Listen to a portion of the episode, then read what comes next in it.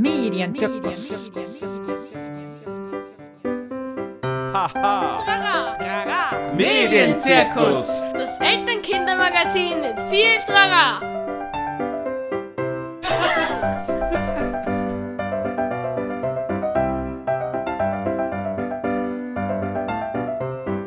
Herzlich willkommen zum Medienzirkus. Medienzirkus Nummer 28. Es begrüßen euch Rosa aus Meidling. Und Wolfgang aus Kritzendorf. Der Medienzirkus beschäftigt sich wie immer mit einem Thema, das die Medienwelt im Familienalltag betrifft. Und heute geht es um das Thema Selbstwertstärken für die digitale Welt. Da werden wir gleich noch ein bisschen mehr erzählen, auch zu unserem Gast. Eine wichtige Sache aber müssen wir vorher ankündigen. Leider, leider brauchen wir mal eine Pause. Wir müssen hier mal einen Pauseknopf drücken beim Medienzirkus und überlegen, wie wir weiter tun werden. So in der Form wird es uns vermutlich nicht mehr geben, aber wir haben uns dieses wichtige Thema ausgesucht, um auch mal einen schönen Abschluss zu machen. Bei uns zu Gast ist heute Elke Prohaska. Sie war schon in der Sendung Nummer 4 zum Thema Sexting, Grooming und so weiter. Und wir freuen uns wieder, dass sie hier ist. Genau. Also zuallererst begrüßen wir mal Elke hier bei der Sendung. Elke, vielen Dank, dass du mit dabei bist und herzlich willkommen. Super, dass ich zu dem Thema, einem meiner Lieblingsthemen bei euch mit dabei sein kann. Und ich stelle dich jetzt ganz kurz vor, weil du bist eine ganz liebe Kollegin von uns und äh, du bist ja vom Hauptberuf her klinische Psychologin. Du hast den Schwerpunkt Kinder, Jugendliche, Medien, Sexualität und Körper, also ein ganz schöner Umfang vom, vom Thema her. Und wir beide sind ja auch äh, Hashtag Me-Trainer und Trainerinnen. Da geht es um Körpergefühle, digitale Medien. Da haben wir auch ähm, diesen gemeinsamen Schwerpunkt. Und deswegen ist es umso schöner, dass du heute in der Sendung bist. Genau. Danke euch. Wieso haben wir uns dieses Thema heute ausgesucht? Also in, in Workshops begegnet es uns immer wieder, dass äh, sogar schon Kinder und sogar schon in der Volksschule und auch äh, ab der Sek 1 immer wieder erzählen, naja, ich habe mir dieses Video angeschaut, diese Bilder sehe ich auf Instagram oder, oder Videos eben auf TikTok und die erzählen uns dann immer, naja, aber man muss da irgendwie so funktionieren, man muss so und so ausschauen, damit man beliebt ist und so weiter. Und das begegnet uns sehr, sehr oft, beziehungsweise auch in Elternabenden, wo die Eltern berichten, dass die Kinder ganz viel soziale Medien anschauen und irgendwie dann Probleme auch mit der eigenen Körperwahrnehmung bekommen. Und deswegen haben wir dieses Thema hier auch ähm, in die Sendung genommen. Es gibt immer wieder Geschichten, die mir die Kinder erzählen in den Workshops, die mich auch sehr betroffen machen und wo ich gerne sie unterstützen möchte. Und ich weiß, dass ich da in einem Workshop allein nicht viel ausrichten kann und die Eltern das machen müssen. Ja. Wolfgang, kannst du dich erinnern, vor kurzem habe ich dir eine Sprachnachricht mhm. geschickt, wo ich sehr aufgewühlt war nach einem Workshop. Eine Schülerin hat mir erzählt, dass ein Cousin von ihr gestorben ist, weil er bei einer Challenge mitgemacht hat, ja. Mhm. wo man sich auf die Straße legt und schnell wieder aufstehen muss. Vor ein wenigen Tagen war ich in der Volksschule, wo ich gefragt habe, die Lehrerin, was sind Themen in der Klasse? Und sie sagte so, naja, bitte ein bisschen achtsam sein. Es gibt ein Mädchen, deren Schwester sich eine Essstörung aufgerissen hat mit Social Media. Mhm. Dinge, die uns immer wieder sehr bewegen und berühren, und es gibt auch positive Dinge. Ein Mädchen in der Volksschule, das mir gesagt hat, sie mag nicht Instagram verwenden. Sie war ein bisschen pummeliger ähm, und sie hat gesagt, nein, das will sie nicht, weil sie mag sich, wie sie ist und sie weiß, dass auf Instagram, da wird immer alles so gezeigt, dass man so dünn sein muss oder so durchtrainiert und das findet sie, das ist nicht gut. Da hat schon wer reflektiert, ja, super. Elke, begegnet dir solche Dinge wahrscheinlich auch öfters, oder? Ja, absolut. Das, was so betroffen macht, ist so dieses zu merken, gerade in den Hashtag Me-Workshops, dass egal wie Jugendliche ausschauen, also auch die, die dem vermeintlichen gesellschaftlichen Ideal entsprechen, sich genauso furchtbar finden wie diejenigen, die dem nicht entsprechen. Und das zu teilen in den Workshops ist oft ein ganz, ganz besonderer Moment, weil Jugendliche denken, dass es nur ihnen selber so geht, dass sie sich so abwerten. Äh, und dann zu merken, das machen sie alle, ähm, das ist etwas, wo man dann ins Diskutieren kommt. Mhm. Mhm. Ecke, was heißt denn überhaupt Selbstwert? Ja, was, wie, wie kann man das vergleichen mit Selbstbewusstsein? Ist das ein anderer Begriff? Gibt es da irgendwie eine Definition dazu? Also das Selbstwert kann man sich so vorstellen, das ist so diese Einstellungen, die man sich selber gegenüber hat. Ja? Also wie ich mich selber bewerte.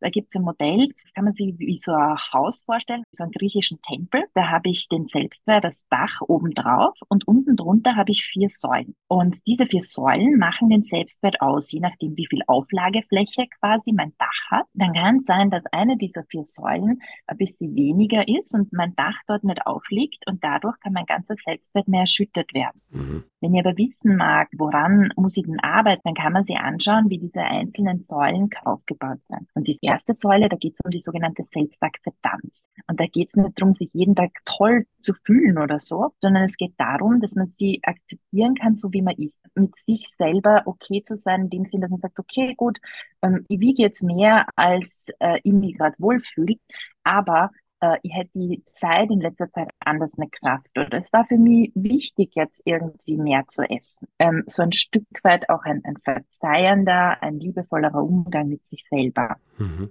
Die zweite Säule, da geht es um das sogenannte Selbstvertrauen. Ja?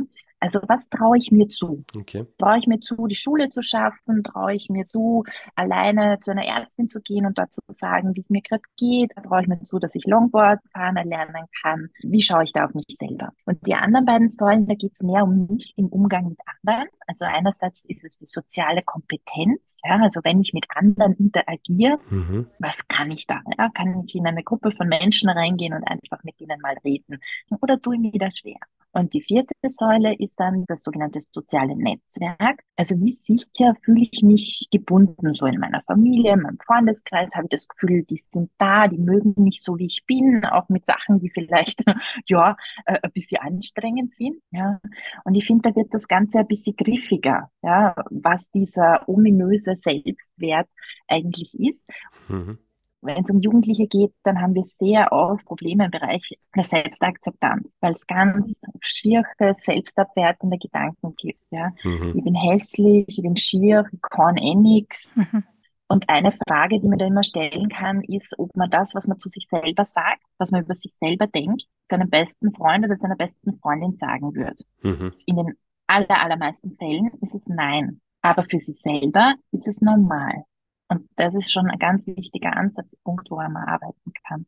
Also das heißt, wenn eine dieser Säulen sozusagen ähm, nicht ganz stabil sind, dann leidet der Selbstwert und du sagst eben, ja, die Selbstakzeptanz, das ist eine der wichtigsten Säulen, damit der Selbstwert auch gut sein kann. Absolut, ja, aber es ist eben sehr unterschiedlich. Wenn ich zum Beispiel in einer Familie groß werde, wo ich merke, ich kriege nur Aufmerksamkeit, mhm. wenn ich leiste, dann ist es oft auch gerade dieses Selbstvertrauen, das mir fehlt, mhm. ja, oder wenn ich keinen Anschluss in der Gruppe finde, dann ist so dieses, die Säule des sozialen Netzwerks total irritiert, ja, weil wenn ich merke, irgendwie alle lehnen mich ab, dann gehe ich online und auch dort, äh, ja, kommt nichts, ich kriege keine Likes, andere kriegen ganz viele Likes. Und dann ist diese Säule ganz massiv äh, erschüttert und führt dann oft dazu, dass die Selbstakzeptanz gleichzeitig auch erschüttert wird oder auch das Selbstvertrauen, ja, dieses, ja, wahrscheinlich kann ich eh keine Videos machen, kann das nicht so gut wie die anderen. Da wirkt auch das eine auf das andere. Ja, ja. ja.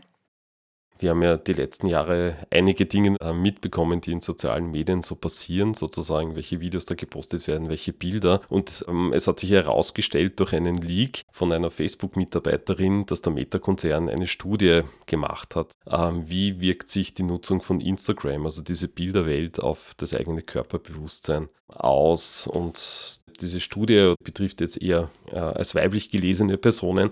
Da wurde zum Beispiel festgestellt, dass eben bei einem, einem Drittel aller Mädchen im Teenageralter durch die Nutzung von Instagram sich Essstörungen verschlimmert haben oder die Unzufriedenheit mit dem eigenen Körper und dass eben sechs von zehn weiblichen Jugendlichen definitiv unter einer Essstörung leiden.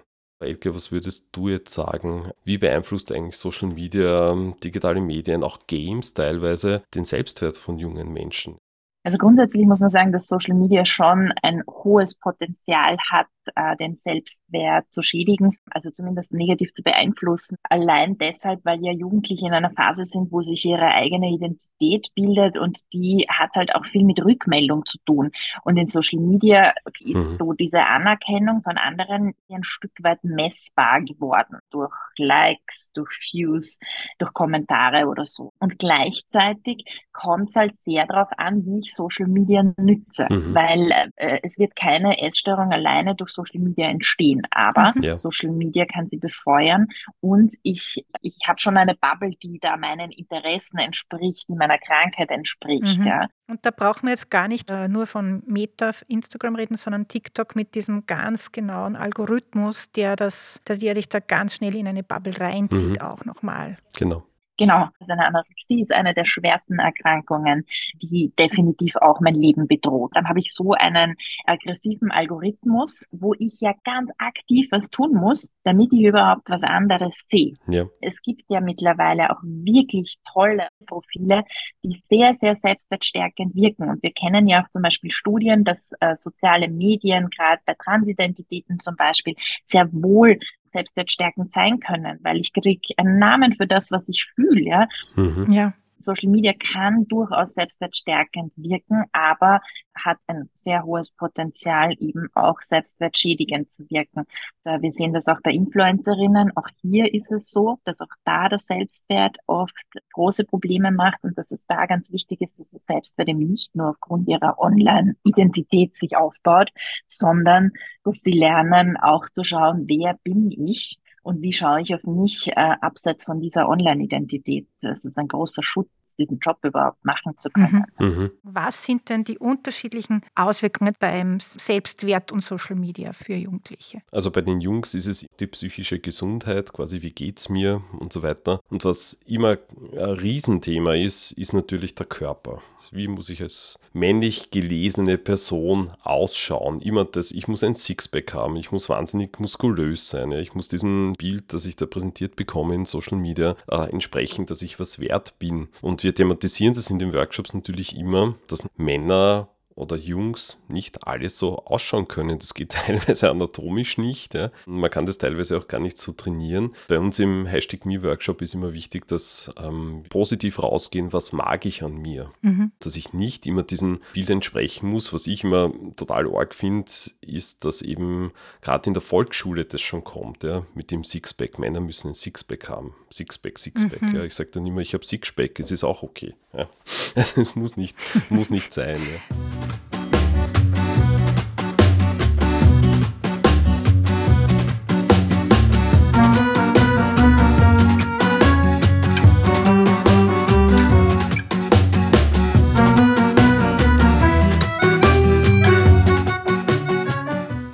Gibt Signale, wo ihr als Eltern merkt, da ist der Selbstwert echt im Keller, das, mein Kind braucht jetzt ganz viel, ich soll etwas tun? Ich glaube, es ist eher dieses wirklich äh, den Selbstwert immer im Kopf zu haben. Ja? Sprich, dass sich meinem Kind zurückmeldet, was, was ich schätze und da auch darauf achte, dass es nicht nur darum geht, was leistet das Kind, ja? sondern auch, ich habe gemerkt, du hörst immer wieder anderen zu. Also zurückmelden, was schätze ich an meinem Kind ja, oder wenn das Kind in der Schule total schlecht ist, sozusagen, ja, okay, vielleicht werden in der Schule gerade nicht die Sachen abgefragt, äh, die du gut kannst, aber ich sehe. Und wenn sie sagen, na, das kann ich nicht anziehen, weil da hängt mein Bauch heraus oder so, ja. Mhm dass man so ein bisschen zurückfragt, okay, hm, was ist gerade mit deinem Bauch? Wie ist denn das? Und dieses Aufgreifen, ja, oder dieses, boah, ich bin gerade erschüttert, du redest ganz schön hart über dich. Mhm. Punkt. Und das ist einfach nur so ein kurzer Denkimpuls auch. Es ist ja nicht immer ein großes Gespräch, das man da mhm. braucht, sondern oft ist es diese kurze Irritation. Wenn ihr ein Kind habt und ihr merkt, es tut sich schwer im Kindergarten oder wenn es in der Volksschule ist, dass man schaut, wie kann ich mein Kind unterstützen? Beobachte ich irgendwas, wo, wo ich vielleicht Tipps geben kann, wie man eher mit anderen tun kann? Und gibt es vielleicht das, was mein Kind gerne mag, wo ich in einem Verein dann so Gleichgesinnte finden kann, ja, dann nicht Schach oder so manchmal, ja, also ist man vielleicht dann der oder die Einzige in der Klasse, wenn man Pech hat, ja. Mhm.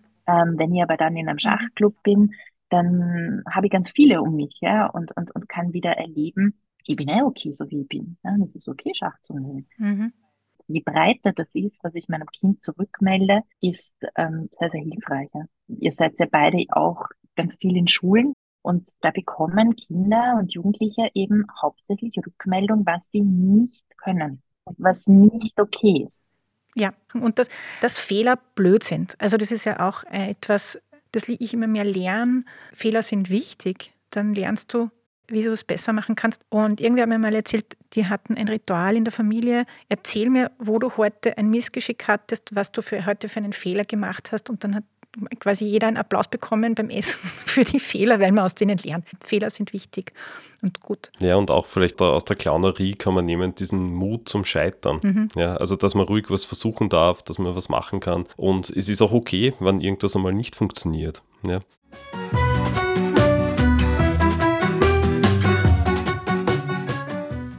Also was schon noch Thema ist, ist so selber zu spüren, dass soziale Medien mir oft nicht gut tun. Das kommt von den Jugendlichen selber und ich finde das so, so wichtig zu thematisieren. Und wir reden dann so drüber, wie kann ich denn aussteigen, ja? Wenn ich Profile habe, wo ich mich immer danach minderwertig fühle. Was bringe ich vielleicht in meine Bubble hinein, damit ich mich besser fühle, ja? Mhm wir versuchen sie zum Nachdenken anzuregen, damit sie für sich selber eine Entscheidung treffen. Mhm. Genau. Aber das wäre auch was für Eltern. Gemeinsam ein bisschen schauen, was ist denn da und geht es dir damit wirklich gut und ja. was könntest du sonst noch tun, was tut dir gut? Ja, dieses Gefühl anzusprechen, dass ich in Social Media reingehe und dass es mir Lust bereitet. Ja? Mhm. Also ich habe was davon, ich fühle mich gut dann gibt es den Moment, wo ich merke, jetzt hänge ich da drin. Mhm. Das geht mir auf die Nerven, aber ich komme nicht raus. Viele sagen dann, ja, dann dreh halt ab. Mhm. Ja?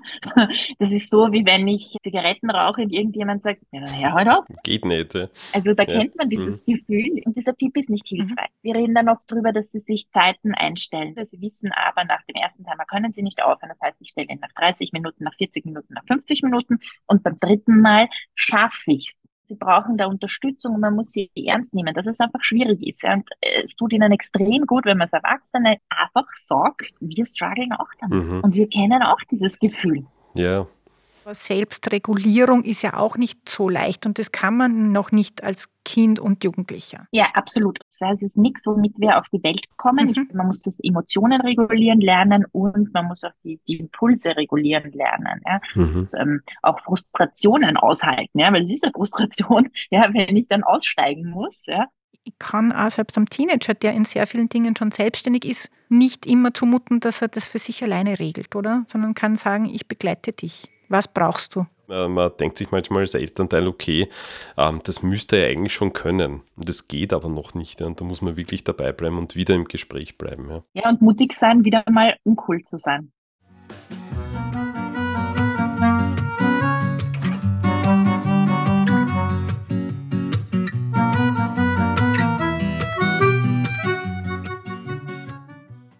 Jetzt haben wir schon voll in den Lösungen. Mhm. Etwas, das ich auf Instagram entdeckt habe und auf Facebook.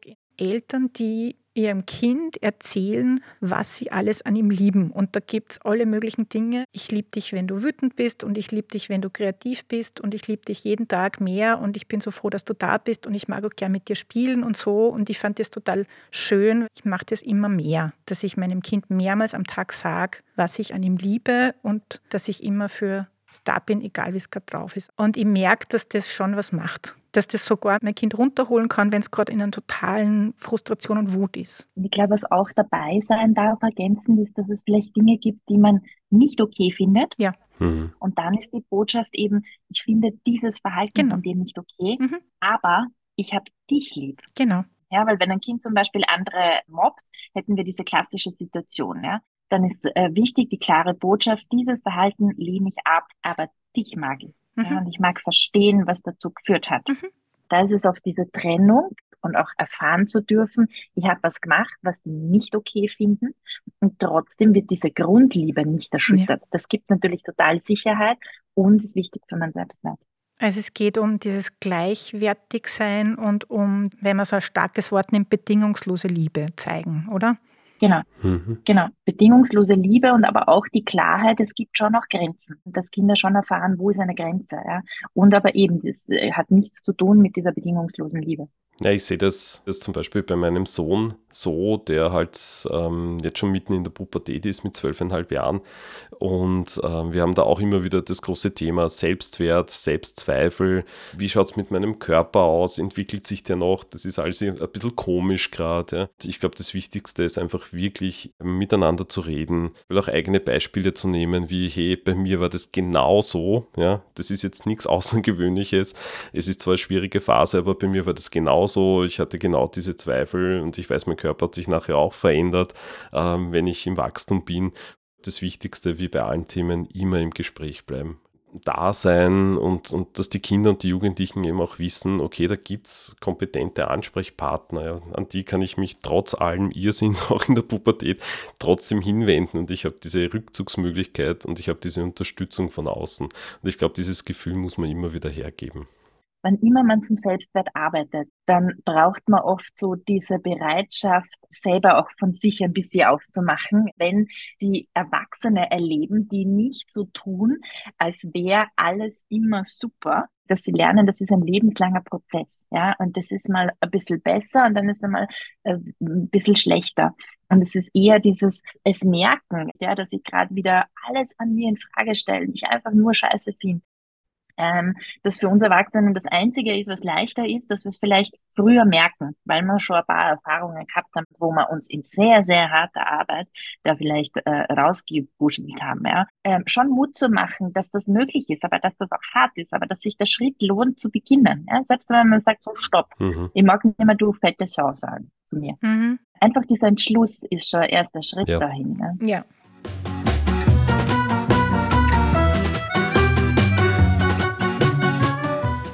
Bin erwachsen. Wir haben einen total anderen Feed als Jugendliche. Trotzdem merke ich, dass manchmal irgendwie mir was vorgespielt wird und reingespült wird, wo es mir dann schlecht geht. Also auch mit meinem Körper.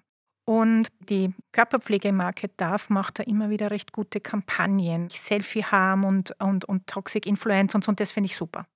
Selfie haben ist, ähm, würde ich jedem Elternteil empfehlen, sich mal anzuschauen, dieses Experiment vom Ranking, auch mit Jugendlichen, also wie Jugendliche Fotos von einem Profifotografen verändern, um das Gefühl zu haben, damit können sie Likes in Social Media erzeugen.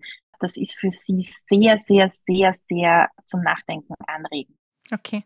Für die Eltern finde ich recht cool die Dana Mörser. Hm. Ja die zeigt auch immer, wie die Tricks sind und so, wie man sich posiert und auch nicht und wie unterschiedlich man innerhalb von zwei Sekunden ausschauen kann. Was ich auch super finde, ist die Rebecca Gelbert. Die hat so eine unaufgeregte Art und Weise, über den Selbstwert zu sprechen. Und ich merke auch, dass sie gut ankommt bei Jugendlichen. In puncto stereotype Männlichkeit ist dieser Bros Being Basic Kanal nett, wo erwachsene Männer posieren in typischen Klischee-Frauenposen. Mhm. Das finde ich auch schön zum drüber diskutieren. Was auch noch gibt, da viel okay, so Tipps und Übungen für den Selbstwert. Mhm. Ja. Da, da merkt man, dass auch dieses Selbstwertmodell dahinter steckt. Magst du mal einen sagen? Oder Wolfgang, hast du einen konkreten? Also wir haben im äh, Hashtag Me-Workshop diese Übung Ich, heißt die, mhm. wo es darum geht, einmal für sich selbst festzustellen, zum Beispiel ähm, drei Merkmale in meinem Körper, die ich mag. Ähm, und auch quasi, was ich besonders gut kann. Also ich mache das mit den Jungs dann immer so. Ja? Also, dass wir positiv aus diesem Workshop rausgehen was, was wir da auch machen, ist, dass zuerst dieses Selbstbild und dann auch durch die anderen im Workshop, was finden die anderen an mir besonders? Weil das ist oft etwas, was sie auch wieder zum Nachdenken anregt. Was? Die anderen sehen mich ganz anders wie ich mich. Wenn sie das dann sehen, dann mhm. strahlen die übers ganze Gesicht. Ja? Und das kann man vielleicht das Elternteil auch einbringen. Ja? Mhm. Und was ich oft mache, ist zu versuchen, die Gedanken dahin zu beeinflussen, dass man mit sich selber so umgeht, wie man auch mit seinem besten Freund oder seiner besten Freundin umgehen wird. Und dass man auch so Affirmationen sich mitnimmt, dass man sich immer wieder sagt, ich bin okay, so wie ich bin. Und ich bin liebenswert, so wie ich bin. Und ich bin liebenswert, unabhängig davon, was ich kann. Mhm. Gibt es noch irgendwelche Unterstützungsmöglichkeiten, wenn ich merke bei meinem Kind, ui, oder auch als, als Lehrperson zum Beispiel, ui, da, da brennt jetzt schon der Hut. Ja, also gibt es auch Hotlines, Institutionen, Anlaufstellen, die du vielleicht noch empfehlen kannst? Ja, also was ich schon empfehlen würde, ist die vielen Angebote, die es mittlerweile auch an Schulen gibt, zum Beispiel das Jugendcoaching. Über das Jugendcoaching kann man auch kostenfreie psychologische Einheiten bekommen oder auch psychotherapeutische Einheiten über das Projekt Change oder gesund aus der Krise, wo ich auch kostenfreie Einheiten bekommen kann für mein Kind, weil da braucht es oft ein bisschen mehr. Äh, was ich mir auch denke, was manchmal hilfreich sein kann, weil man da die Personen auswählen kann nach ihrem Schwerpunkt, zum Beispiel auf die Plattform InstaHelp. Äh, auf InstaHelp gibt es zum Beispiel die Andrea Brettenhofer, die da auch Eltern berät, wenn es so irgendwie um, um Probleme mit durch äh, Social Media geht. Mhm, toll.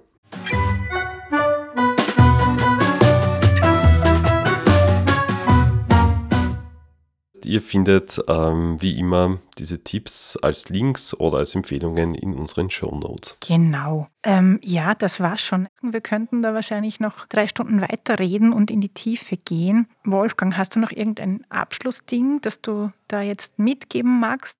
Also ich habe es eh schon in der, in der Sendung mehrmals erwähnt, ein, ein offenes Ohr haben für die Kinder, für die Jugendlichen, zuhören, reden miteinander, nicht alles gleich doof finden, jeden Social-Media-Kanal doof finden, ähm, offen bleiben, miteinander reden, da sein, auch wenn es nicht immer leicht ist oder die Kids einen noch blöd finden als Elternteil, wie gesagt, das ist die Job Description.